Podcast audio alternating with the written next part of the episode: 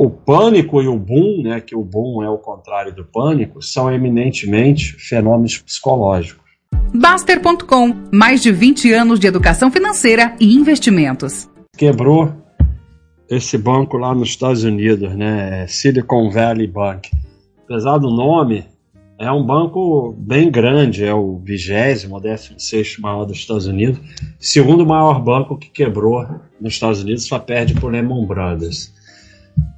É, o, o, o, sistema como um todo, a mídia e não só o sistema, a mídia, o mercado, eles uh, potencializam, intensificam tudo, porque é, é o objetivo de vender, né? Porque a desgraça vende e sempre o objetivo de vocês girarem. Então, é, o que, que acontece? A, a, a proteção verdadeira não tem nada a ver com as coisas faladas durante o esterismo, né? Então, durante o esterismo te incentivam a fazer um monte de coisas que é sempre se resume a girar teu patrimônio, né? Então agora o banco quebrou, sai das ações de banco, vai para não sei aonde, vai não sei o que, teu dinheiro, não sei o que lá. Não, não tem saída. Nós, no momento, é, não temos como viver sem os bancos. E banco tem risco? Tem.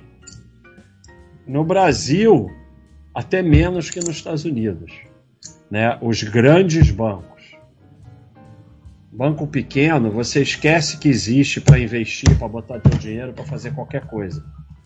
Porque, assim, não há nada que justifique você ficar mexendo com banco pequeno. Ah, taxa, não sei, isso é tudo baboseira. Porque quando você centraliza tudo nos bancões, acaba que fica até mais barato. É, e como é que você se protege do risco? É sempre a mesma coisa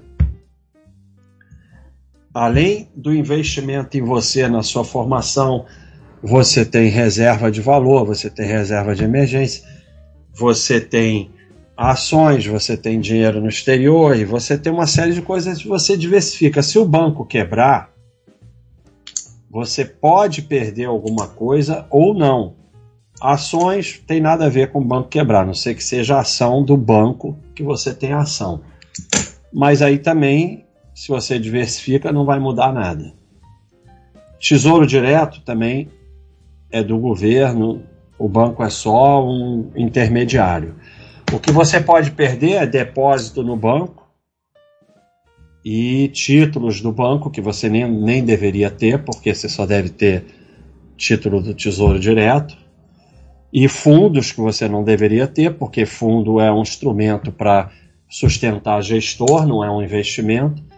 Então, se você diversifica adequadamente e se você não fica tendo produto de banco, você só usa o banco para ter cartão de crédito, movimentar dinheiro, pagar conta e tal, e como um intermediário os seus investimentos, como eu escrevi aqui, não vai mudar nada a sua vida.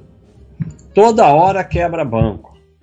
É da natureza do banco de vez em quando quebrar um, por quê? Porque o banco ele já é quebrado por natureza.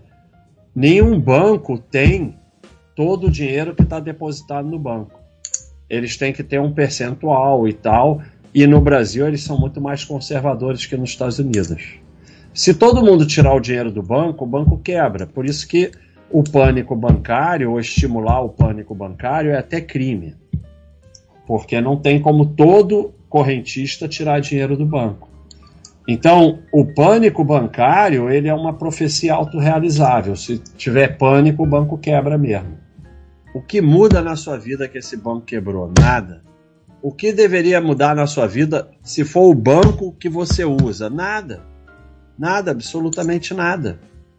Só está em risco o dinheiro na conta, não é para você deixar 200 mil reais na conta. Mesmo assim, teoricamente, ainda tem o fundo garantidor de crédito, que pode te proteger ou não, porque o fundo garantidor de crédito ele é feito para proteger os bancos e não você. Mas ainda tem isso. Então, como eu escrevi aqui, se você não é maluco ou metido a esperto, nada demais vai acontecer, segue a vida. Agora, Se você é metido a esperto, fica com o negócio de produto de banco, não sei o que, fundo, não sei o que lá, você pode ter uma quantidade grande de dinheiro no banco. Se o banco quebrar, você pode ter um prejuízo grande. Mas isso não é porque é, o banco quebrou. O banco quebrar, na verdade, não vai fazer nenhuma diferença. É, porque você é que organiza seus investimentos de uma forma que você aceita um risco que não deveria aceitar. O pânico e o boom, né, que o boom é o contrário do pânico, são eminentemente fenômenos psicológicos. E sempre se vai criar um histerismo e se você participa disso, você vai perder dinheiro em algum lugar. Então, quebra o banco, assim, eu não vou lembrar todos, mas outro dia eu botei uma lista aqui, ó. Bancos que quebraram no Brasil. Que o banco já é quebrado por natureza, ele vive de confiança. Então, se ele perde a confiança, ele quebra. E tem coisas como, por exemplo, o Fed aumentou a taxa de juros de uma vez, não sei o que lá, que podem levar bancos a quebrarem. Então, o banco quebrar é uma coisa corriqueira mais uma coisa corriqueira que a sardinhada solta a franga. E aí o banco quebra, aí a mídia faz um histerismo, aí não sei o que, não sei o que lá, e você participa disso. E em algum jeito você vai pagar com seu dinheiro. Então, basicamente, é isso aí, pessoal, que é o recado que eu queria dar sobre esse banco aí que quebrou, que não vai ser o primeiro nem o último, daqui a um tempo vai quebrar outro banco, vai ter um histerismo, você vai girar teu patrimônio e vai dar seu dinheiro para alguém. No final, você está sempre dando seu dinheiro para alguém. É basicamente é isso.